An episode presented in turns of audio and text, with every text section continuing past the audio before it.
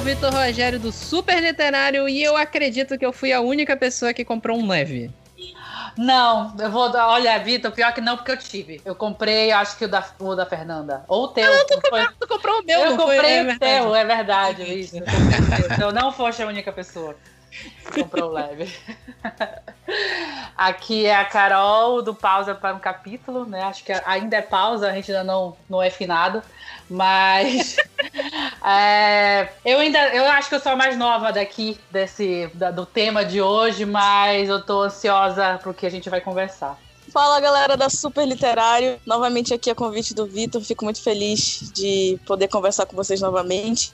Eu sou Juliana Murakami, sou escritora de fantasia e ficção científica e hoje a gente vai falar sobre esse assunto, né, de publicação. Eu acho que muitos de nós temos bastante coisa aí para discutir a respeito. Muito obrigada, estou super feliz por estar aqui. Eu amo fazer trocadilhos com a Super, eu sou aquela tiazona do pavão, né? E aí, pessoal, meu nome é Andrei Simões, sou autor e é muito bom estar entre amigas e um amigo. Minimalista, hein? Posso, é, é isso, é isso. Gostei. Eu posso ser amiga também, ué. Ah, tranquilo. Sim, é isso, pessoal. Vamos juntar hoje essa galera para falar sobre publicação digital, sobre mercado digital versus mercado físico. A gente vai discutir bastante coisa hoje sobre esse tema aqui, perdido aí pelo meio. Tudo isso e muito mais depois dos nossos recados.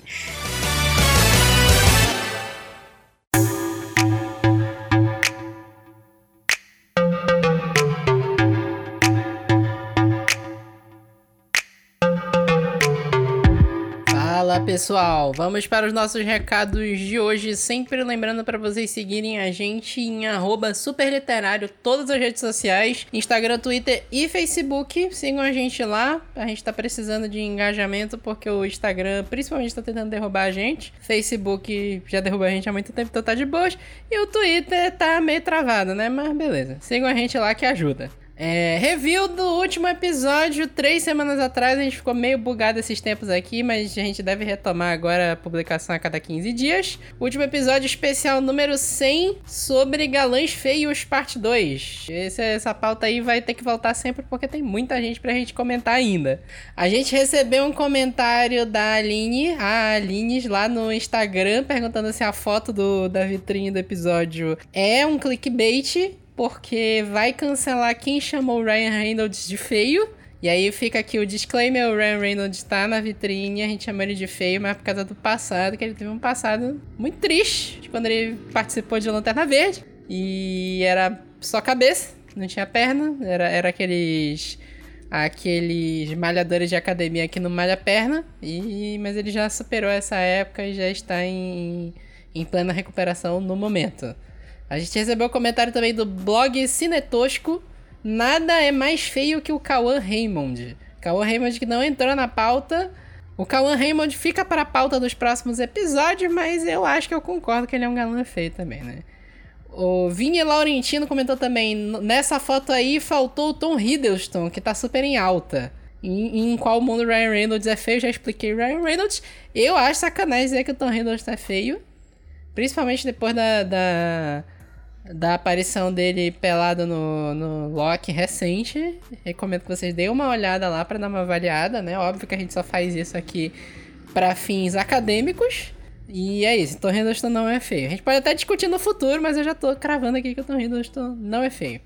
A gente recebeu também um e-mail do Vinícius Dias que perguntou, em dado momento, por que eu. Inclusive, depois, depois eu fui reouvir o episódio pra ver o que, que, que, que eu que, que passou na minha cabeça, né? Que eu falei que o Antônio Bandeiras participou de um drink no inferno. E eu não sei, eu, não, eu realmente não sei de onde eu tirei isso, que eu tava muito maluco, mas um drink no inferno não tem o Antônio Bandeiras. Tem o George Clooney, que a gente até conversa no episódio, mas ele não tem o Antônio Bandeiras. O Vinícius, inclusive, sugeriu aqui que eu acho que era isso que eu tava confundindo. Se eu não tava falando de A Balada do Pistoleiro, que sim, esse sim é um filme com o Antônio Bandeiras. Que é mais ou menos da mesma época do Drink no Inferno, é o A Balada do Pistoleiro é de 95. E tem o Antônio Bandeiras com um cabelão gigante. Então eu, eu Eu realmente não sei o que, que tava passando na minha cabeça naquele momento. Mas a, a, se vocês querem entender, quando eu tava falando da época que tô em Bandeiras era mais bonito.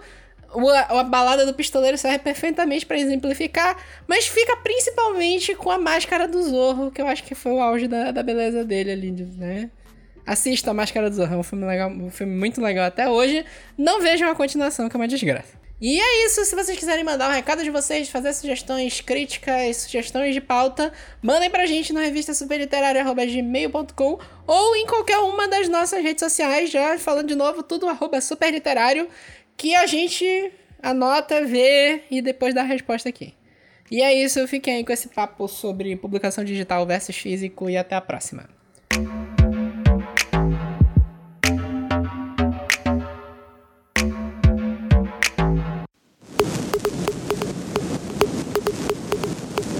Eu sou aquela pessoa que era extremamente analógica, sabe? Eu, eu, por muito tempo briguei contra o livro digital e ali dos de 2011 eu assinava muita revista física. E eu lembro que eu tinha assinatura da revista Info, que era de tecnologia da afinada Abril, e em 2011 eles botaram uma, uma manchete de capa que era é, decretamos o, a morte do livro físico, a morte do livro impresso. Era alguma coisa do gênero. Dez anos atrás. Nossa. A gente tá aqui eu acho que tem já uns 5, 6 anos que a Amazon tá no mercado brasileiro de livro digital. E o livro físico sai filme forte por enquanto, né? Olha, é, eu acho que sim vai ser difícil ainda de bancar o livro físico. Acho que o livro digital já chegou com tudo. Eu sou uma pessoa que eu era assim, tinha livro físico. Eu não, mesmo eu, eu como a, chamada, eu tive o leve do Vitor, e de vez em quando eu lia o, pelo celular, principalmente. Eu sou uma leitora de Kindle muito recente. Porque fora o leve, eu tive o Kindle umas outras duas vezes antes do meu atual que eu uso. E assim, eu comprava para ficar na minha estante e não usava de jeito nenhum. Tipo, vendi os dois com os outros dois que eu tive. Até dei, eu acho que nem cheguei a vender, eu dei os outros dois que eu tive. Então, assim, quando Acho que eu virei leitora digital mesmo no meio dessa pandemia toda, é, porque teve momentos que eu precisava ter uma coisa, mudar um pouco mais de ares, né? Então eu acabei adquirindo o meu novo, que é o que eu tenho até hoje, mas eu não consigo não ter e não procurar uma edição física, mesmo assim, tipo, li em e-book o livro e gostei muito. Eu vou atrás da edição física porque eu quero ter edição física aqui em casa, porque eu tenho, assim, uma meio que memória afetiva com alguns livros que eu gosto de reler. Assim, tem livros que eu gosto de pegar, reler, ver citação, ver o que eu marquei, ver se eu tenho a mesma mentalidade do que eu tive na primeira vez que eu li. São livros que eu gosto de ter em casa e ter perto para quando eu preciso. Assim. Então acho meio difícil o livro ser extinto tão facilmente, o livro físico, né? É, o povo adora botar essas tretas de ai. É a internet vai acabar com a TV. Só que é, se a gente pensar bem, milha... É, décadas atrás começaram a treta de que a TV ia acabar com o rádio e o rádio tá aí, não é a mesma coisa de antes, mas ainda tá aí, né? Ainda sobrevive, né? É, tá aí, tá vivo. Existem as modificações das mídias, mas nenhuma nenhuma mídia aparece em detrimento à outra, aparece para modificar a outra e a si mesmo. E nessa questão, acho que do e-book, nós temos que analisar assim umas ondulações, na verdade, porque olha, eu publiquei a espiral lá em muito tempo atrás. ah, e eu botei num site, né? Aí botei no site, eu pensei assim, caramba, não vou precisar mais de editora, porque na época a gente só tinha as editoras grandes, não tinha esse papo de editora independente. Então, até na música já, já, tinha, já tinham começado as, as gravadoras independentes, mas na, na literatura não, você dependia dessas grandes, né? E era muito complicado, eu achava que eu nunca ia conseguir publicar. Então, quando eu consegui publicar num site, eu falei, caramba, publiquei de graça, as pessoas estão lendo, estão respondendo, agora o negócio vai pegar, isso aqui é o futuro. Daqui a cinco anos não tem mais livro de papel. E nada aconteceu. E aí houve um momento que os, os iPads da vida, os tablets começaram a sair e todo mundo pensou também, o livro vai morrer, que é esse período de 2010, 2011. E aí o tablet não vingou, porque os smartphones foram ficando mais sofisticados e agora que o tablet está voltando realmente com mais força. Então a gente tem ondulações. É, teve um período aí que o livro, o e-book começou a ser menos lido e o livro de papel mais lido. Acho que foi o período aí de 2014 a 2016. E agora agora com a pandemia que tem um estouro de novo do e-book. Então acho que uma coisa não acontece necessariamente em detrimento à outra. Não significa que ler mais e-book vai ter menos livros de papel por aí. Mas a gente sabe que com essas inúmeras crises, já é a quarta ou quinta crise seguida do mercado literário de livro de papel, a gente tem que começar a buscar as alternativas mesmo negócio que eu acho que vale a pena discutir disso, já citando isso aí, aproveitando que tu falou do crise do mercado editorial, é que eu acho que a publicação digital, como ela tá no mercado hoje, diferente de como era o teu site antigamente, que tu publicou a Espiral, né? Ela deu um, algum empoderamento pro autor independente, né? Hoje tu tem como lançar uma obra 100% de ponta a ponta, sem depender de editora. É meio arriscado, mas tu pode fazer um, um lançar o livro sem revisão nenhuma, sem avaliação sobre o texto, sem editor, é meio arriscado. Tem gente que faz isso e dá muito certo, tem gente que faz isso e dá muito errado. Mas em teoria, tu tem como lançar um livro sem ter ninguém no meio do caminho hoje em dia, se tu quiser. Sim. Numa plataforma que tenha os seus leitores periódicos, vai ter gente para consumir, se você fizer o marketing. É, o lance, o lance que eu penso assim, e aí já corroborando com que os os demais falaram, o Andrei e a Carol, e tu também, inclusive, é que muitas das vezes a gente pensa, bom, é, publicação física, publicação digital é, estão aí lutando para sobreviver, né? Tipo, não é um não é um com, é um versus, né? Eu acho que é mais uma questão de de viver mesmo em, em paralelo, sabe? Como tu mesmo falaste, é, algumas tecnologias aí vieram com a intenção de substituir as outras e acabaram não fazendo. E é uma tendência mesmo de, de mercado e assim uma tendência da, das próprias gerações, né? Eu não vou entrar aqui no, no mérito de cringe, mas é, quando os computadores começaram a, a chegar no, no mundo, né, fora do, do, do eixo estadunidense e tudo mais, é, as pessoas começaram a ter mais acesso à internet, o Google foi formado e aí o Andrei citou a questão do site dele e eu lembro do boom das fanfics também, né? É, muita gente, inclusive, que escreve hoje em dia, da, pelo menos a maioria das pessoas que eu conheço da minha geração, escrevem é, com influência de fanfics, né? Começaram a escrever fanfics lá atrás. É, por mais que hoje seja um tema polêmico, mas muita gente começou com fanfics de Harry Potter, eu, eu inclusive. E teve um estouro numa época. Eu comecei a escrever com 9 anos num site chamado é, Forumeiros Harry Potter. Nossa. Que não era nem o fanfiction.net. Eu acho que nem existe mais esse site, pra vocês terem noção. Aí depois que eu fui pro fanfiction.net, que é a maior comunidade de fanfics até hoje, né? Eu acho que ela tá disputando com a O3. É, não sei se a, se a Carol já publicou algo na, na O3, não, mas não. ela tá bem famosinha, né? É, e assim, eu acho que a, os, os fic writers, né? Eles foram é, muito também impulsionados por esse, esse calor do fã de querer escrever suas obras, as versões deles do que eles mais gostavam. E eu acho que isso casou perfeitamente com a época em que a galera começou a adquirir aí computador e acesso à internet. E aí também se acostumaram a ler na, na internet, né? A ler textos literários na, na internet, prosa, enfim.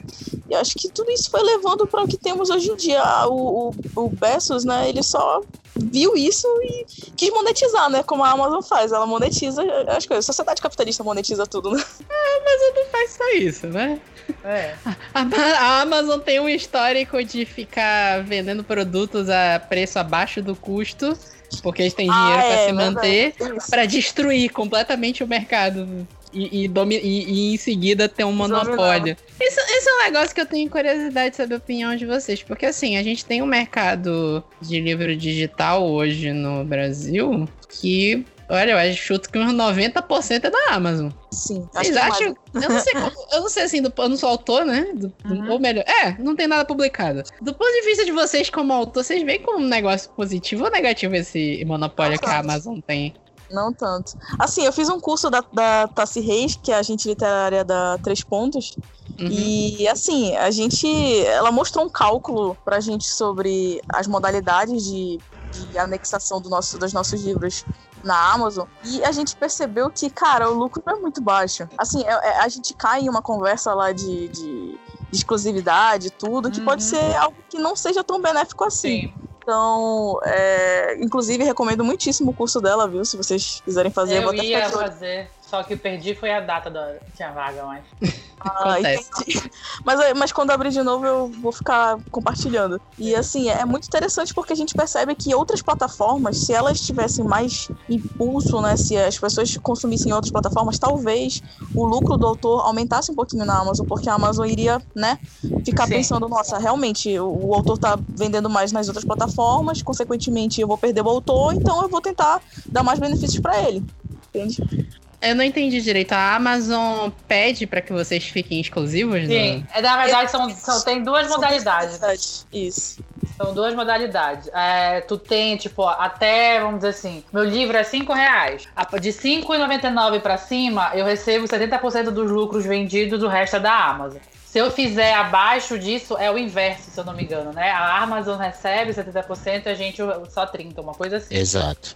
É, mas não inclui também o que do Unlimited. Unlimited, é isso também. E assim, quando você adiciona que você vai. A, a, a questão do 70% é quando você é exclusivo da Amazon. Você não pode Sim. publicar seu livro em qualquer outro lugar. Sim, sim. E aí, é, você também é, ganha, supostamente, né, por cada página lida, né? Você, só, é, é Carol, é, eu só preciso ver a tabelinha lá de, de valores, mas... Não, varia. É 70% sobre a página lida. Sim, então, sim. Pois é, e isso é meio problemático, porque quando a gente for calcular, não dá um cálculo muito interessante. Eu só não vou dizer o cálculo é, é 100% eficaz para vocês, porque como era do curso da Tassi, eu não sei se pode divulgar assim. Uhum. É, não precisa. Mas, mas, assim, o que, eu, o, que eu, o que eu quero que dizer com isso é que quando a gente seleciona lá, existe um cálculo específico lá, que ele mesmo dá, que é bem pequenininho, tá muito pequeno escrito lá. E quando você vai fazer o cálculo, você fica, meu Deus, eu acho que é melhor não ser exclusivo. Mas tem um negócio também, eu não sei até que ponto seria tão benéfico assim, porque as outras plataformas também não pagam nenhuma maravilha para os autores, até onde eu consegui ver sobre os autores que lançam nela. A gente tem Assim, quando a gente fala de livro digital no Brasil, a gente pensa no Kindle. Não tem jeito. Mas no Brasil também tem a loja do Google Play, que é basicamente para Android, mas é, tem, tem um, se tu tem celular da, da Apple, né? Se tu tem o iPhone, tu não consegue comprar pelo aplicativo, tu tem que entrar pelo navegador para comprar, mas, mas tu consegue ler os livros que tu tem. Tu tem é, Google Play, né? Como eu falei, tu tem o iBooks, tem a Kobo, e a Kobo, a Kobo já chegou, já teve um espaço até bem grande no Brasil quando eles tinham exclusividade da Livraria Cultura. Aí eles perderam. Até porque a livraria cultura tá indo pro cacete, né? É, aí, eles, eles não têm mais essa exclusividade, eles abriram uma loja própria no Brasil e até um, uns seis, sete meses atrás nem tinha mais suporte oficial do leitor do Kobo no Brasil. Não tinha mais nenhum leitor oficial agora que eles lançaram um e-reader novo da Kobo aqui. Então, assim, o mercado tá totalmente na mão da Amazon. Às, é, é, às vezes não é nem a questão do pagamento em si, é porque não tem tanta opção mesmo.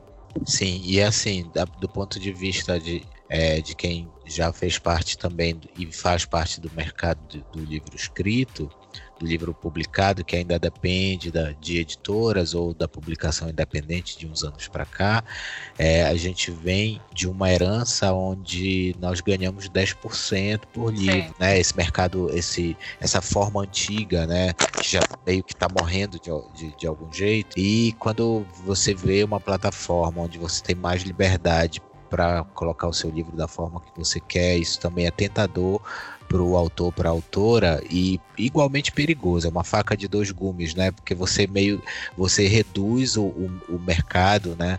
É, literário só pra, praticamente para o autor, para a autora. E existem outras profissões no mercado literário que são importantes também, o capista, o designer, é, edição, esse tipo de coisa. Mas aí para o autor que às vezes não quer lidar com, com essas outras, é, que muitas vezes são resistências, é muito tentador publicar. E aí aparece que você vai ganhar 70%. Então a, a pessoa dá logo um clique, ela passa, caramba, eu ganhava 10 uma vez por ano. Quando ganhava, né? Porque a gente sabe das dificuldades com editora, quando você ganha uma vez por ano, e aí passa para 70, tô rico. Entendeu? Então, é essa questão. Aí o corporativismo da Amazon entendeu isso plenamente e pelos valores e pela facilidade, porque hoje você tem até o editor em 2018 ainda não tinha, mas hoje você tem um editor que você consegue é, editor, editorar teu livro tanto para para e-book como para capa comum, né, que vem impresso dos Estados Unidos e tudo. Sim. Então é muito fácil. E isso ajuda muito. Então tem as suas vantagens, mas eu acho que todo tipo de corporativismo a gente tem que olhar com muito cuidado, porque Exatamente. aí no momento que vira realmente monopólio, a gente sabe que a gente vai ganhar cada vez menos.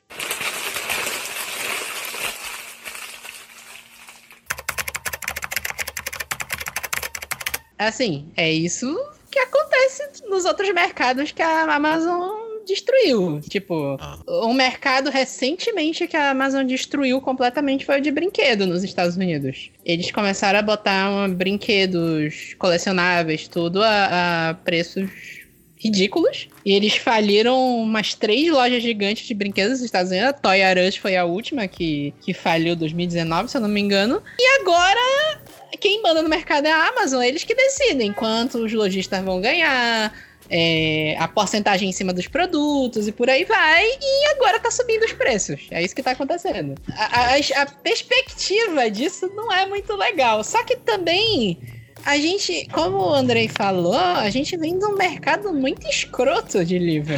Que muito. massacra o autor há anos. Exatamente. O, então, é isso que o André falou é importante dar um destaque, que o livro não é só o autor e a editora, né? Aquilo que eu tava Sim. falando. Tu pode lançar um livro 100% tu sozinho. Tu seu capista, tu seu revisor, tu seu editor. É uma boa ideia? Não. Ué? Ué? Tá, olha, é, é, assim, bom bom? Não. assim, foi uma coisa que quando eu decidi publicar agora o Mapas, eu, eu, conversei, eu conversei muito com a Renata. Eu converso, ela me dá um. Quando ela fala assim, não faz, é porque o negócio não vai dar certo. Então eu sinto muito converso com ela. E, e eu queria ter esse. Tipo, essa mão, minha mão em muita coisa na publicação. Né? Eu queria saber como funcionava. Só que assim, a gente não tem muita noção do de como como a coisa funciona. Então, a gente vai toda na empolgação para fazer revisão e não sei o que, e não sei o que. Aí quando tu vai percebendo, não, eu preciso ter outros caminhos que vão me ajudar com isso. E assim, mesmo que eu tenha tido minha mão em muita coisa, assim, é, foi fundamental eu ter escolhido as pessoas certas para me ajudar com isso. O Daniel, que foi meu copydesk, foi meu, meu revisor. Os próprios meninos que leram como não como beta, mas como leitura crítica. A capista, a Elo, foi maravilhosa em relação a, a, a, me dar, me dar toque de como funcionar, o que não vai funcionar, o que a gente podia fazer, o que não podia. A que fez a minha diagramação, assim, acho que foi o que mais me deu trabalho, porque eu procurei tanto, tanto, tanto, e ninguém responde e-mail, né? Ninguém responde e-mail, ninguém responde nada. Quando responde é três, quatro meses depois que tu mandaste um e-mail. Então, assim, é, eu acho que se mesmo que a gente vai pra, pela, pelo, pelo independente, a gente tem que saber os caminhos que a gente tem que seguir. Porque não é assim só fazer. Termine, escrevi, eu revisei, eu editei, eu fiz isso, agora vou publicar. Porque não é assim. Você precisa de outras pessoas para te dar um toque algumas, algumas vezes também. Pode ser assim, mas não vai ficar bom. Exatamente. Pois é.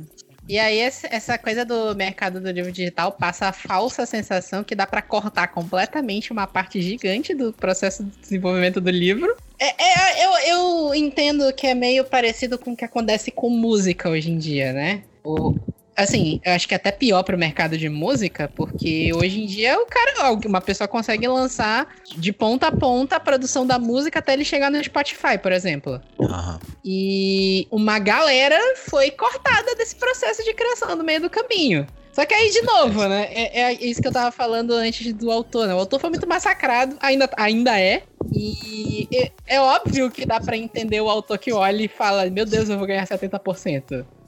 Pois é, a gente tem que olhar os lados, porque todas essas coisas que acontecem no Brasil, inclusive com o mercado de música, literário, mercado artístico, são manifestações consequentes de crise econômica. Não é que o, muitas vezes o autor quer fazer tudo sozinho porque ele é egoísta, às vezes é porque ele não tem dinheiro para absolutamente Exatamente. nada. Exatamente. Ele não tem, às vezes, 200, 300 reais para pagar uma capa, entendeu? Sim. Porque quando você vai contratar alguém, um capista, para fazer uma capa original para você, vai cobrar o preço justo. E o preço justo, Sim. às vezes, a gente não tem. Então, é, muitas dessas movimentações têm as suas vantagens. É por isso que eu, eu acho que a Amazon Publicação em Book tem vantagem sim, sim, mas não, a gente não pode observar de maneira assim de adoração e dizer caramba, isso tudo é lindo, perfeito. A gente tem Exatamente. que saber a coisa boa, mas tem que ter as desconfianças, porque o corporativismo, uma hora ele te cobra, né? Cobra caro. Cooperativismo é foda. O sistema é foda, né? Já diria é, Capitão Nascimento. O sistema é foda.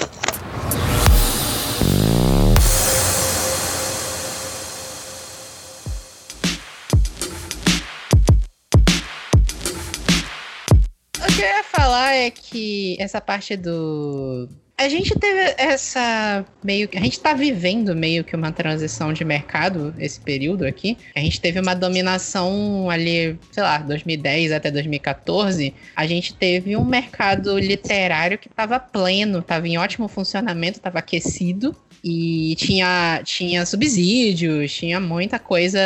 É aquela coisa, né, em prol da cultura, né?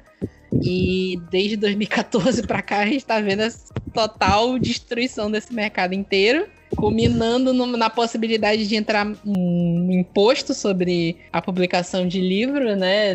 Não sei há quantas anos a reforma tributária, nunca mais ouvi falar. É... Só que é, é, essa coisa que fica pelo meio do caminho, né? A gente teve a pandemia, a pandemia acabou levando muita gente pro, para o mercado de livro digital, para consumir livro digital, Kindle Unlimited bombou. Só que ao mesmo tempo, a gente vê que o, o livro físico ele tem muito fôlego. E aí fica nessa dicotomia, porque assim, um autor hoje para sair do nada e publicar um livro físico, esse livro físico ser um sucesso por uma editora, eu, no, do meu ponto de vista, tá quase impossível isso hoje em dia. De tu mandar um original pra uma editora, principalmente se aqui no Brasil, né? Tu escrevi meu livro, mandei pra editora, a editora se empolgou e vai publicar para mim. Se for, principalmente se for uma editora grande, né? O Andrei falou um pouco da cena das editoras independentes. As editoras independentes até tem um pouco disso ainda. As gigantes estão totalmente focadas nas grandes estrelas que eles têm no internacional. Então eu acho que é, isso que deu uma bombada no livro digital também. Tem a chance de bombar numa editora grande só se o cara for meio disléxico, em vez de Simões, ele lê Asimov, aí ele vai fechar comigo, porque só estão relançando os mortos, né? E milhões de isso reedições. É, um é exatamente. Milhões. E procurando é, principalmente quem tem muito, no caso, números em redes sociais. É. É, é quem. É.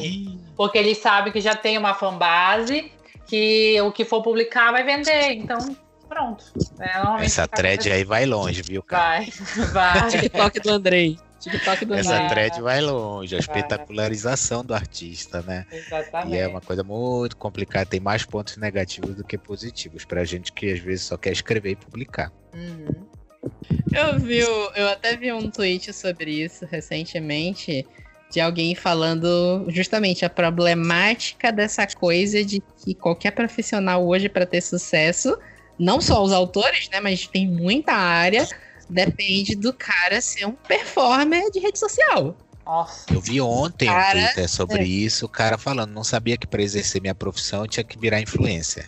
Eu achei assim muito emblemático, porque assim, eu me tornei escritor para ser invisível. Eu me tornei escritor para minha obra ser mais importante que eu, entendeu? Eu não quero saber de mim, eu quero saber da minha obra, como é que ela tá, se ela tá sendo lida, para isso ela tem que ser vendida, porque eu ainda sou dessa, dessa cultura punk que eu cresci no meio punk e, e no meio da música, de que a obra é o que importa, essa coisa anti-pop. E aí a espetacularização, ela é muito complicada, porque ela traz o artista para frente, como na cultura pop musical e quando traz para frente, traz para frente com todas as mazelas do que a espetacularização é, traz de ruim, que é racismo, machismo, homofobia, porque aí se tem se não for, é, vai vai ter gente que vai sofrer racismo. Se for mulher, se passar dos 40, vai ter dificuldades. Se for homem, também de alguma forma menor, mas quando também passa dos 40, vai olhar, ó, esse cara não tá no TikTok, esse cara não tá dançando, esse cara é, não tá aparecendo é, fazendo alguma coisa muito espetacular, então não vou comprar a obra dele. E isso é complicado, porque tem as pessoas que são influencers, que podem ter obras boas, mas tem as pessoas que só querem, às vezes, escrever, publicar seu livro e ler, ter o seu livro lido. Né? Tem espaço para todo mundo, tem espaço para o escritor influencer, mas também deveria ter espaço para o escritor que não é, não gosta, que, que quer simplesmente só ser lido. É, e aquele falso, falsa noção de que se a pessoa não bomba na internet, internet, ela não é um bom profissional, não é um bom autor, não é um bom músico, não é um bom cantor. E. e o, assim, hoje o mercado tá totalmente guiado por isso, como o Andrei falou. As editoras grandes, super focadas na galera que tem milhões de seguidores na internet. E. Assim, e principalmente se for sul-sudeste, né? Norte pode, pode ter quantos seguidores for a galera. Se for editora grande, dificilmente vai querer te publicar. E é, é muito complicado o mercado se guiar desse jeito. Só que ao mesmo tempo, né, a gente já tá. Esse problema que a gente já tá no meio. Não é nem questão de, ah, vamos evitar que isso aconteça. Já aconteceu, a gente tem que tentar resolver agora, né? É, é exatamente isso, né? Tô aqui só ouvindo vocês captando aí as opiniões, mas é, sim, é muito difícil, assim, para quem é autor indie. É, a gente, somente assim, se a gente for pensar em regiões mais periféricas, né, que não tenham muito foco do, do mercado editorial, a região norte, a região nordeste ainda sente muito. É, de fato, é, quando se faz uma, uma estatística, antigamente, muitas das vezes uh, os leitores se concentravam em outras regiões, né? Mas hoje em dia é, existem muitos leitores nortistas e nordestinos e, e ainda assim, ainda sentimos uma certa marginalização das nossas histórias e das nossas vivências. É, o que tem se modificado, né? Aí com muita luta, né? O Andrei tá aí há um tempão aqui é, é, no, do norte também, uma, uma referência nossa nessa luta. É, nós também, to, todos nós aqui estamos nos esforçando muito para mostrar que também produzimos, mostrar que a nossa, a nossa região, a nossa cultura, ela merece ser contada também. E eu venho percebendo é, as editoras cada vez mais interessadas em dar essa oportunidade, né? Tanto as editoras é, mais independentes quanto as de médio e grande porte. A gente pode citar aí, por exemplo, uh, alguns livros sendo publicados pela editora seguinte, né?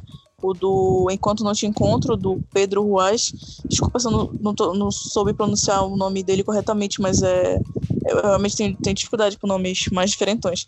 Mas a gente percebe esse, esse cuidado também dos leitores, inclusive, e aí a gente, a gente também não só reclama como do, do, do, mercado como um todo, da história, né, da, da, formação dele como um todo, mas a gente também agradece quando percebemos, percebemos as modificações, então é muito grata, muito feliz que os leitores é, da nossa geração, os leitores mais é, conectados com essas modificações, com essas preocupações em dar é, voz e dar oportunidade às demais regiões, eles estejam tão engajados assim, né? Porque hum, às vezes, é, assim, é, editoras são empresas, né? Então elas precisam que as pessoas queiram ler aquelas histórias. E assim, a gente vai lá, vai na luta, mostra que existimos, os leitores aceitam que, que existimos e querem nos conhecer.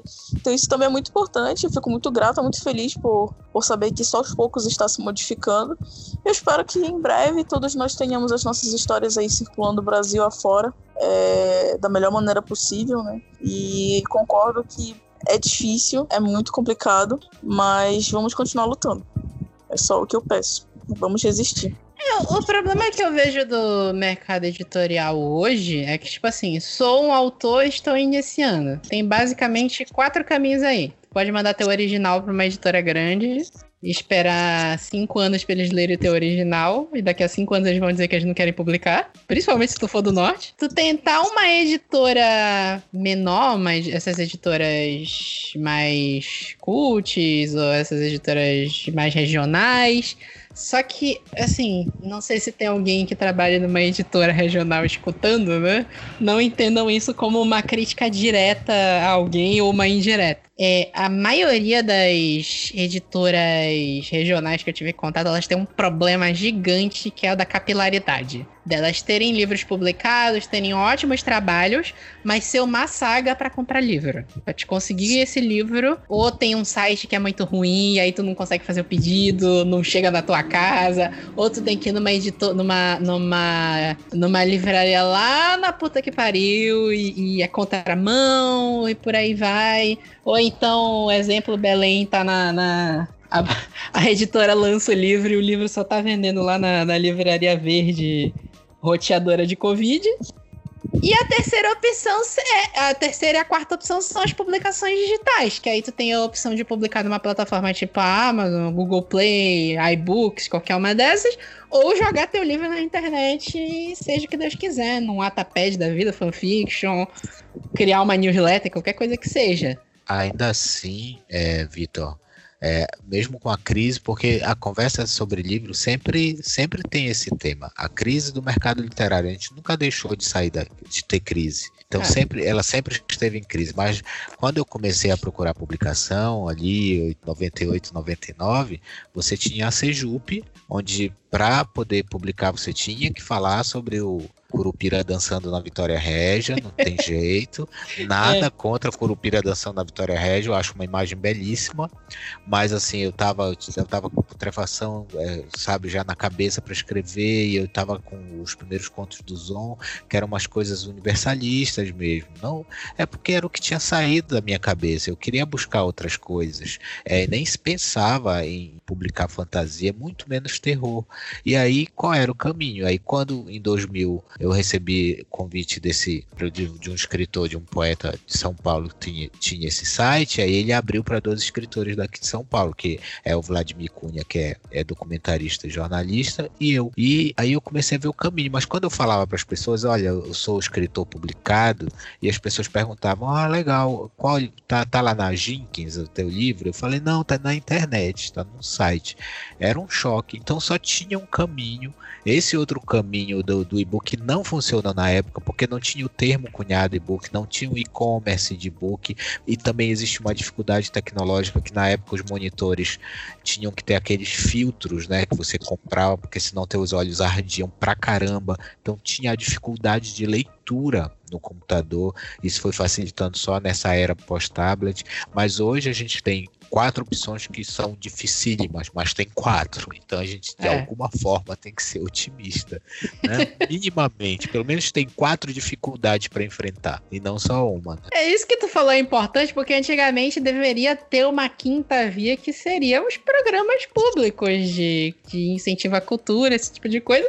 Esses eu tô desconsiderando todos hoje em dia, porque ou eles estão sucateados, ou você só vai conseguir um livro se for adorando Bolsonaro, ou o que tu falou, né? A gente tem, aqui no norte a gente tem um grande problema ainda que a maioria desses investimentos culturais só publica se tu tivesse um curupira dançando em cima da Vitória Regia. É, isso e... mudou um pouquinho porque eu consegui pela pela Secult aí é, vender o tal para bibliotecas do Sesc e tudo que eu achei assim um, um avanço muito grande porque é. é um livro fácil o tema é um dos, acho que o meu livro mais difícil então ele tá ele tá por aí né vende umas unidades legais e vão ser distribuídas para as bibliotecas do SESC. Mas aí também é porque é um trabalho já de base que a gente faz no SESC há muitos anos, quebrando, né, batendo na porta, chutando as portas para começar a quebrar essa visão. Mas é, antes era bem, bem pior. Não que hoje tenha resolvido isso. Acho que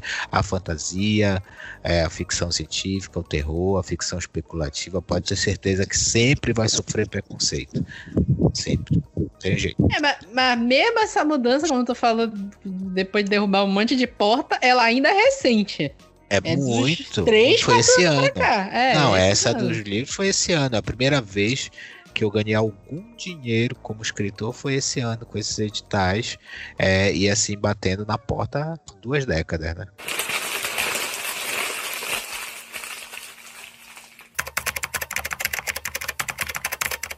Até teve umas mudanças agora, teve a, a questão da lei Aldir, Aldir, Aldir Blanc, né? Como é o nome? Sim, Aldir Blanc. Aldir Blanc, né? Sim. Que eu vi algumas pessoas conseguiram publicar algumas coisas com incentivo dessa lei.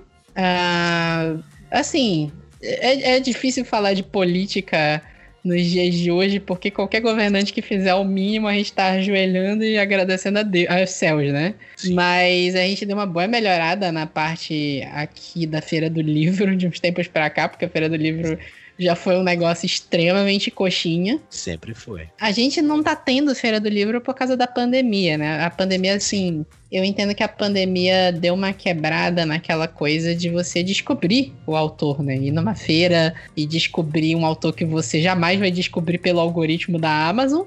E isso deu uma quebrada, aquela coisa de você ir na livraria e descobrir um livro porque você tá vendo a capa, vendo a sinopse, que essa é uma coisa que jamais vai acontecer no, no universo digital. No universo digital a gente tá preso no algoritmo. O algoritmo vai te vender o que ele acha que tu já vai gostar. Exato. Então, eu, eu, eu não sei qual vai ser o nosso cenário pós-pandemia. É... é bem difícil dar uma pensada aqui. A gente pode até. Faz tempo que eu quero tentar fazer um episódio específico pra falar de crise do mercado editorial. Isso é um negócio que eu acho que a gente pode até programar pra falar no futuro. Mas assim, o cenário hoje, eu vejo o autor preso nessas quatro opções aí. E talvez apareça um milagre, venha uma, um incentivo público aí e ele possa tentar entrar nesse caminho. E ainda tem o extra de. Tem muita editora regional mercenária. Aquela. Tem uma. Tem ah, uma não darei nomes, mas tem uma editora regional que vive publicando no Facebook que eu vejo, lançando coleta aquelas coletâneas de autores, né? Antologia que o autor tem que pagar para ser publicado.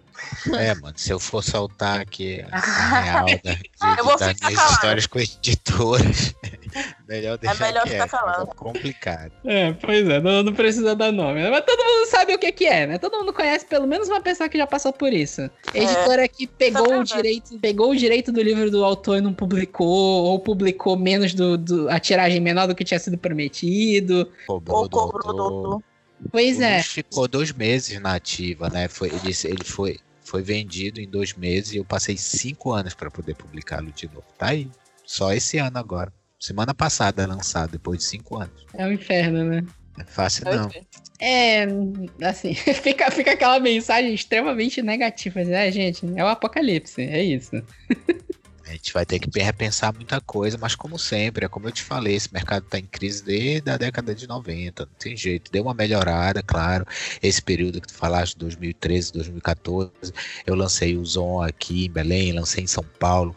E em São Paulo tinha, assim, acho que cinco, seis conhecidos e todas as outras dezenas de pessoas que compraram o livro eram pessoas que estavam por lá, na, na livraria. Que foi a livraria da Vila, de manhã a, a Laerte estava lá, então peguei esse burburinho ali e a galera que vai visitar a livraria para ver quem tá lançando o livro, entendeu? Aí no burburinho eu vendi pra caramba lá em São Paulo. Então, é, é- e aí eu senti, e daí foi ladeira abaixo, daí em diante. Bem difícil. É complicado, né? É aquela coisa, né? A gente não tá com um governo atual que é contra a cultura, totalmente contra. É... Volta e meia aparece, porque a gente tem publicado bastante coisa anti-Bolsonaro no, no Super Literário, né? E volta e meia aparece alguém pra mim pra xingar lá. Só que é tipo assim, o nome do site é Super Literário. Não tem como ser a favor do Bolsonaro. Não tem como É, ser a favor do governo que, que tá não aí, tem cara. como ser a favor e acaba sendo, porque É, a gente tá vivendo um. Ah, país mas aí- né? O site é meu, né? Eu tô mantendo a minha Exato. coerência aqui. Tá Se quiser me xingar, vem, eu vou, eu vou devolver, vou mandar vocês pra puta que pariu. É isso. É, cara. E, e assim, a grande maioria dos autores, assim, eu não vou botar a mão no fogo por todo mundo, que vai que alguém que eu já divulguei aqui no Super Literário é super bolsominho, eu não sabia, né? Mas a grande maioria dos autores, que todo mundo que já apareceu aqui, a maioria das pessoas já se manifestou contra o governo atual e a galera que a gente divulga lá em geral, a gente tem uma tendência a, a evitar divulgar a gente que é bolsominho. Recentemente eu recebi um, um original de um, de um autor para fazer resenha. Eu li o livro, eu falei, gente, não tem como eu fazer uma resenha desse livro. É Esse ter livro é, responsabilidade mesmo. é um livro racista, é um livro que é super a favor de violência policial. Eu falei, eu não vou, não vou resenhar essa merda. Imaginem quem ele votou, né? Não quero nem saber. Já posso adivinhar. É, exatamente. É assim, a gente, a gente meio que uma desviada, né? É mercado digital de, de publicação, né? Mas não tem como fugir disso. A forma como se tem desenvolvido o investimento em cultura levou a esse dilema que os autores têm hoje em dia. Não tem incentivo à cultura, os autores são desvalorizados, é um trabalho gigante para lançar um livro. Tem essa coisa do, do- da galera que se acaba de trabalhar na internet para tentar ganhar seguidor para ser lido. E acabou que a gente chegou nesse mercado que tem agora, que não é o ideal, né? Mas até que tem umas opções, mas todas elas têm os seus prós e seus contras, né? Sim, sim. É, e, cara, a gente vai ter que ter uma, uma mudança muito grande de perspectiva. Nós estamos aí mais de meio milhão de mortos, nós não estamos nem perto de sair da pandemia. É, vão, vão levar alguns anos com todas essas variantes, com a velocidade de- que tem dessa vacinação. Se esse genocida sair do poder, talvez a gente consiga vacinar todo mundo. E a tempo de vacinar todo mundo, a gente já tem que começar a nova vacinação, porque vacinação para gripe e as suas variantes é- é anual. Então, é, a gente vai ter que repensar muito quem nós somos como brasileiros, quem nós somos como artistas e, e, consequentemente, quem nós somos como pertencentes a um mercado. O que é esse mercado literário? É realmente essa, essa postagem me deixou assim muito, muito bolado, porque assim tem professor que está tendo que que virar influencer, professor, sabe? Eu sou professor também e, e- e é muito difícil. Às vezes nem todo mundo quer ficar fazendo 30 stories por dia. Eu não quero, eu quero escrever meus livros. Eu faço o que é necessário porque eu entendo é o que algumas pessoas talvez possam não entender e eu gosto de deixar bem claro é que eu entendo as métricas, eu entendo as redes, eu sei as que existem. Eu sempre fui um entusiasta da tecnologia, até porque antigamente eu estava lá na, na crista da onda. Eu só opto por não usar algumas. Eu opto por pelo meu minimalismo, meu estilo de vida, onde a qualidade de vida é prioridade, eu não quero passar 18 horas do meu dia, é, sabe, postando e meia hora escrevendo. Eu quero passar quatro horas escrevendo e meia hora postando. Entendeu? É uma opção minha. Não Ainda tô dizendo que o meu considerando caminho é o certo. rotina, né? É, e assim, não tô dizendo que o meu caminho é o certo, tô dizendo que é o meu, é a minha opção. Eu queria que houvesse essa democratização é, das pessoas entenderem que pode existir o artista influencer e pode existir o artista artista, pô.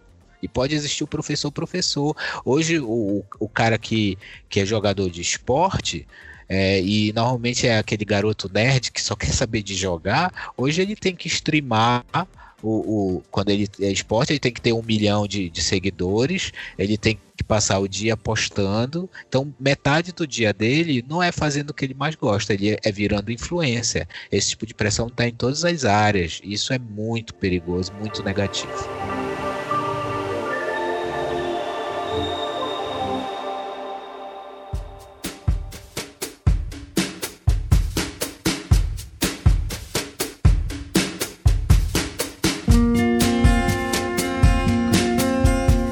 Passar. ah, Eu quero passar agora uma parte que a gente falou mal muito pra caramba de tudo. Que eu vou falar uma parte pouco positiva do. De toda essa discussão que a gente teve aqui, era um negócio que eu achei interessante, que eu até vi a, a Iris Figueiredo, autora também, Sim. falando no Twitter hoje. Já esteve aqui, né? Já. Evento, sim. A Iris já teve em Belém, no, Já, já. na Feira do Livro. Eu lembro dela. no- ela, ela já, ela já fez evento na Saraiva, Já, eu lembro também. Já Deu uma teve, já ideia teve com esse ela na época. Que ela tava falando sobre esse negócio do. Que eu, que eu até dei uma pincelada nesse assunto um pouquinho antes ainda agora. Sobre essa coisa do digital impedir a gente de descobrir coisas novas. Porque é aquela coisa, né? O digital, as redes sociais, a própria Amazon, eles querem que você. Eles querem tentar acertar o que, que você vai gostar. Então, tem todo um algoritmo por trás e ele te dá sugestões. E essa coisa que eu falei, né, da pandemia, a gente não tá podendo ir em evento conhecer autor, a gente não tá podendo ir na livraria descobrir livro. A gente depende muito do, do digital. E eu, eu realmente tava percebendo esses tempos que eu tava vendo os livros que eu fui pegando do Kindle Unlimited esses dias. E eu tô pegando um monte de coisa igual. Porque eu vou pegando um livro no rabo do outro em seguida, e são todos. Assim, faz tempo que eu não tô saindo de uma linha de leitura que eu sempre, eu sempre gostei de ir lendo coisas diferentes, né? E aí eu tô pegando os livros que eles estão me sugerindo e é tudo igual. Não que isso seja ruim, né? São, tem ótimos livros nessa lista que eu peguei. É, só que é, o digital, ele meio que perde essa coisa do, do, do, físico, né? Da gente ir atrás do negócio no meio numa biblioteca, né? Esse tipo de coisa. Eu não sei como é que funciona isso do ponto de vista de vocês, né? O digital ele facilita muito a publicação. Só que ao mesmo tempo eu tenho a sensação de que quando a gente está preso em uma plataforma, é mais difícil de você conseguir atingir leitores novos. Ou não? Falas de livros digitais que sejam mais difíceis de atingir públicos mais novos? É, no sentido de, tipo assim, é, o livro. Quando você vende o seu livro digital numa plataforma, você tá dependendo do algoritmo dela de como ele vai fazer para indicar você. E pode ser que essa plataforma só queira indicar você se você tiver milhões de seguidores também. É, eu acho que a gente tem que trabalhar. Perdão, não é Covid. Eu já tive. Tô esperando a minha vacina. Tomo qualquer uma, viu? Então, só pra deixar claro, por favor, tomem vacina, gente. de vacina, tomem né? Por favor. Vacina, Pelo amor de Deus. É. Tomar aquela vacina com A, né? A A que tinha. Você não precisem ficar escolhendo, vão tomar vacina, pelo amor de Deus, e, e pela sobrevivência dos demais também. Mas enfim, é, passando um momento didático, pedagógico, é, eu acho que a gente tem que trabalhar também com o próprio algoritmo, porque ele é danado. Então, se a gente não souber como ele trabalha, fica complicado. Eu não estou dizendo isso porque eu sou expert, não, é porque eu ouço as pessoas falando. É, primeiro ponto, saber qual é o teu público, né? Por mais que você seja um autor independente que não seja influencer, mas saber o teu público é muito importante. Colocar as hashtags, a gente pensa que hashtag é só para existir, mas elas têm um papel fundamental, principalmente na Amazon. Quando a gente coloca o público-alvo e a gente encontra as palavras-chave semelhantes de livros que são parecidos é, com, com os nossos, a gente percebe né, o que, que move as pessoas a identificar mais obras parecidas com as nossas. É, então, digamos, meu próximo lançamento, ele vai ser sobre uma, uma antologia de contos de famílias, em sua maioria descendentes nipo-brasileiros, e que estão por aqui, pelo Pará, e vivem situações um pouco inusitadas, fantasticamente inusitadas por aqui. E aí eu pensei, bom, a minha escrita ela tá leve, ela tá divertida, ela tá pra família. Então, quais são os livros que envolvem fantasia, que é voltado para a família e que os pais podem ler com os filhos ou sozinhos que seja? E aí tô correndo atrás para saber quais são as palavras-chave que, que se utiliza, né? É, é, é, difícil alcançar público jovem. Eu escrevo muito para middle grade, para infanto juvenil, e é difícil. É, eu tenho ciência de quem compra o livro digital ou físico para as crianças são os pais. Então tem esse intercâmbio, eu preciso me comunicar com os pais das crianças. É, para que possa para que eu possa alcançá-las, né? Quando eu escrevo um, um, livro mais YA, mais young adult, é um, é um pouco mais fácil, né? Apesar de, enfim, a maioria dos, dos adolescentes não ter cartão de crédito, ainda precisa realmente falar com os pais, mas aí já abrange também um público jovem adulto.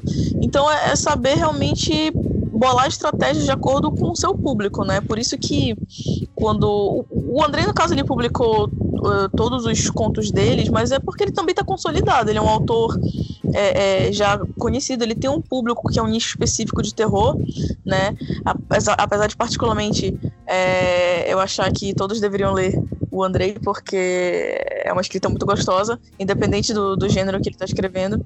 Mas é, é, um, é, é, o foco realmente, são, são leitores de terror, né? Então, é, o fato dele publicar todos republicar, né, perdão, todos ao mesmo tempo, não, não acho que vai prejudicá-lo, por exemplo, em termos de marketing, mas, não sei, é, eu, a Carol, por exemplo, a gente pode eventualmente é, escrever para um jovem adulto, de, de fantasia, ou para um, para um jovem adulto mais de romance. E se a gente fosse alternando os gêneros, por exemplo, a gente precisaria de um tempo, de um lapso temporal para estudar o público, para saber quais palavras utilizar, quais são os livros parecidos com aquilo que a gente está escrevendo e quer publicar.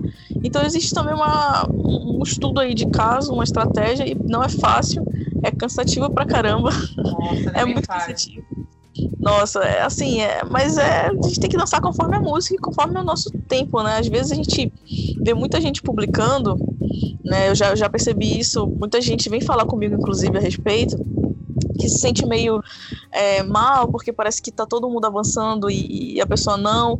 E, e, o que eu percebi assim, é, conversando inclusive com outras pessoas, eu identifiquei até realidades parecidas com a minha. Eu falei assim, cara, cada um de nós tem uma rotina diferente. Tem gente que é, trabalha 20 horas por dia, tipo eu e o Andrei, a gente tá. A gente voltou do trabalho ainda agora, sabe? A gente tá exausto, a gente tá aqui é, divulgando nosso trabalho, enfim, e é isso, sabe? E cada pessoa tem a sua rotina e você tem que se adaptar à sua rotina, né? E, saber que e assim, parar com essa autocobrança excessiva. Eu sempre digo para todo mundo ser um pouco mais gentil consigo mesmo. Ser pé no chão, eu acho que é importante todo mundo ser pé no chão, e é por isso que eu falo sobre essa questão de pesquisar com calma, capista, diagramador, revisor, enfim, todo, toda essa galera do mercado editorial independente tem muita gente boa aí, tem muita gente boa. Inclusive, eu tenho uma planilha de, de pessoas para indicação, então, se vocês quiserem, eu estou aqui à disposição. Inclusive, as pessoas que estão ouvindo aí o, o, o episódio, fiquem à vontade para mandar a mensagem que eu envio. E. E é isso, sabe? É, estudar com calma o, o, público de acordo com o seu tempo e não ficar se cobrando tanto assim, que a gente precisa ser um pouquinho mais gentil conosco eu acho que o gancho que eu quero pegar da fala da Juliana é exatamente essa. Eu acho que é muito importante estudar para entender as redes, que redes você vai usar, para entender as possibilidades. E aí dentro do teu tempo ou das tuas ideologias, porque no meu caso, tão importante quanto o tempo é a questão ideológica, é chegar e dizer não entendeu? Para alguma coisa que você não queira fazer. Porque é, essa pressão é meio que a gente se sente obrigado a fazer tudo isso, né? Eu fiz um Reels tirando uma onda com a dancinha de TikTok. Eu sei que tem muito.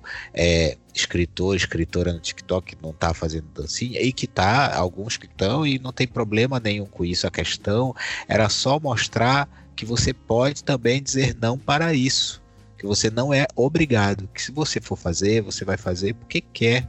E você tem outros caminhos, ou você pode optar por uma certa tranquilidade, né? Eu busco, eu sempre estou nesse caminho de buscar mais reconhecimento necessariamente do que números, e eu estou estudando, e agora, mesmo tendo digamos assim, um certo nome na, na cena, na cena do e-book, não. Então eu vou começar a buscar meu público praticamente do zero agora. A Espiral, a primeira versão dela, estava lá desde 2018, mas eu deixei sem divulgação e divulgava só nos momentos gratuitos. Então eu estou vendo a partir dessa publicação, dessa semana, que é o primeiro momento onde eu vou realmente começar a aplicar as coisas que eu e a Camila temos estudado para alcançar certos públicos, mas vai ter coisas que eu vou olhar e vou dizer: não, esse aqui eu não vou fazer, mas eu não vou fazer deliberadamente porque eu não quero, ou não é minha ideologia, eu não acho que, que vai melhorar minha qualidade de vida, é, mas vou saber que aquilo existe. Então a dica que eu, que eu dou, pegando esse gancho da Juliana, é, é sim, entenda todas as ferramentas, todas as suas possibilidades escolha aquelas que vão te fazer felizes. E cuidado com essa pressão excessiva, porque hoje todo mundo tem que ser lindo, tem que ter barriga tanquinha, tanquinho tem que aparecer fazendo yoga, entendeu? Cuida, cuidado com isso, porque isso gera depressão em massa. Eu, tenho, eu sou muito preocupado com essas coisas, porque eu sei que a gente sempre vê a grama do vizinho mais verde, a gente acha que outros autores estão mais bem sucedidos e muitas vezes não estão. É só analisar as obras, sabe? Uhum. E, e, e cuidado com isso, porque no final das contas a gente tem uma função muito importante como artistas, que é tentar é, despertar indivíduos para uma autoconsciência e, consequentemente, para a libertação dessas pessoas, para a autolibertação dessas pessoas através dessa autoconsciência. Se a gente não tiver bem, a gente não vai causar esses efeitos. Então, muito cuidado com todas essas pressões dos números, entenda, mas decida o que te faz bem e o que não faz. E saiba dizer não quando não quiser. Verdade. Acho que é fundamental a gente saber dizer não e saber onde é o nosso limite para algumas coisas, né? Ainda mais para essa parte da publicação. Isso aí. O trabalho já é tão difícil, né? Nossa. Ainda mais que assim, a, é, é, a, autor nenhum aqui se sustenta dos seus livros, né? Eu já ia não. falar disso. Não é como se a Carol passasse o dia escrevendo, a Juliana passasse o dia escrevendo e eu também, né? Ah, quem ah, dera, né? É, Giana, nada disso não. Aí dava tempo de fazer um curso de dança, aí sim eu ia dançar no TikTok. Mas eu não tenho, não dá. Se eu sustentasse do disso, você Paulo Coelho, né? Dava, dava pra fazer. É, mano. Parar um aí tempo eu pra fazer faria de dancinha. boa, de boa. Só não ia passar vergonha. Gosto de fazer bem feito. É Eu isso, sempre né? passo vergonha, então é isso aí. É um filão, não deixa de ser um filão, né? E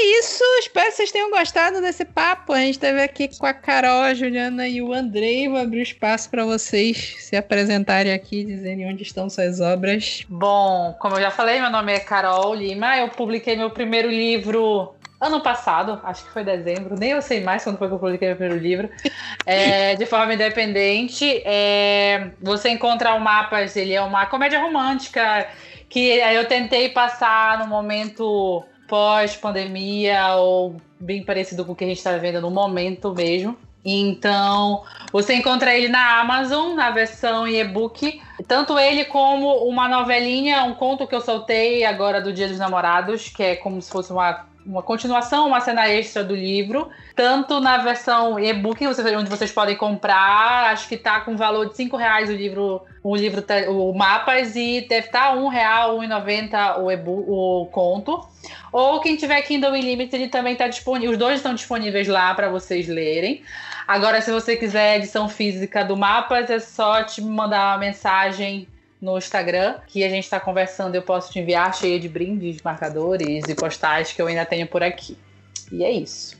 Bom, gente, é, minhas obras, a maioria estão na Amazon. É, Guardiões do Império, selo do sétimo, que foi minha primeira publicação em 2017. É, eu ainda tenho um formato. Eu tenho poucos exemplares físicos do Guardiões do Império, então, se vocês quiserem, é só entrar em contato comigo pelo meu Twitter, arroba Murakami ou pelo meu Instagram, que é Ju Yukari Murakami. Eu espero em breve poder explicar para vocês o porquê que eu mudei meu, meu nome. É, mas assim, é o meu nome mesmo de, de nascença, só para só pra informação. É, eu tenho alguns exemplares do Belém das Sombras, que foi a coletânea de contos é, de terror e de dark fantasy organizadas pelo, pelo Andrei. Eu tenho só um exemplar disponível para venda. E na Amazon tem também meus outros contos. é, o principal deles sobre o sino, que eu lancei ano passado. É uma releitura de uma lenda japonesa que eu rimei Yantin, que costumava, assim como muitas lendas no mundo todo, a demonizar mulheres. E aí eu tento fazer uma, uma subversão do conto. E eu tenho aí um projeto para ser lançado em agosto, é, que é uma, essa reunião de contos que eu, que eu comentei com vocês aqui no podcast. E fiquem de olho nas minhas redes sociais, porque eu espero em breve trazer novidades sobre ele. É, pessoal, eu na verdade tenho alguns livros ainda aqui comigo, versão física. Se quiserem, conversem comigo pelo meu Instagram, mas acho que a minha grande divulgação, que eu pretendo para os próximos meses, eu lancei essa semana três livros meus, é, que foram publicados em anos diferentes. A Espiral foi publicado no ano 2000. É, o 777, que é uma coletânea de 21 contos meus e fábulas, que eu publiquei nessas antologias nacionais ao longo dos últimos cinco anos, principalmente. É, e também O Luz, o Deus do Horror, que é meu livro preferido, pelo menos o que eu mais gostei de escrever, meu livro 100% de horror, um livro que ficou meio que cinco anos aí preso nos direitos autorais, terminou em dois meses, então estou muito feliz de, relançá-lo. Os três livros estão com reeditorações, capas diferentes, revisão, que eu sou muito, muito detalhista com essas coisas, então sempre que eu relanço algo, eu faço mais uma revisão, sou meio obsessivo com essas coisas para ter um produto legal. Então esses três e-books estão na Amazon, eles também têm a alternativa de, de serem é, impressos como capa comum, mas é aquele importado, né, que você é, que a Amazon imprime nos Estados Unidos e te manda, então tem valores diferentes. E os três, como e-books, estão com valores diferentes, assim, bem tranquilos também. São, são livros, né? Então tem, tem, tem mais páginas e tudo, então va- vale o investimento. No caso do Luiz são 18 histórias, a Espiral são 18 histórias também. Então acho que é bacana, vão lá, leiam, porque acho que tudo que a gente quer é ser lido. Eu faço muitas coisas aí no meio para tentar alguma visibilidade, mas meu objetivo sempre foi a obra. Eu quero que minha obra ela seja lida, eu quero que as pessoas venham, me digam o que acharam, porque esse é, é o meu grande objetivo de vida, só que as pessoas leiam que eu escrevo para refletirem e dizerem, olha, eu gostei, eu odiei, no final das contas que é uma questão de gosto. Então, vão lá na Amazon, porque afinal de contas, é, eu sempre nunca consegui ter dois mais de dois livros meus disponíveis e agora essa minha ideia de publicar e-book era justamente para isso, para poder. É, eu estou em negociação para um novo livro em papel, sempre quero ter um livro em papel, mas no final das contas eu quero ter toda a minha obra disponível. Em outubro eu vou lançar as outras três. Então vão lá dar uma olhada nessas três e me digam aí se vocês comprarem, lerem, me digam o que acharam, por favor, porque eu adoro. Esse é o ato que eu mais gosto, é o ato da comunicação pós-leitura. É isso. E é isso, eu vou botar na postagem desse episódio. Aliás, eu vou botar numa postagem em separado e vou botar o link na postagem desse episódio, os links de todos os livros da galera aqui. E é isso, até mais, até a próxima. Até daqui a 15 dias, se der tudo certo, porque nas últimas semanas não tem dado muito certo. Mas vai, até mais. Até mais. Falou. Falou.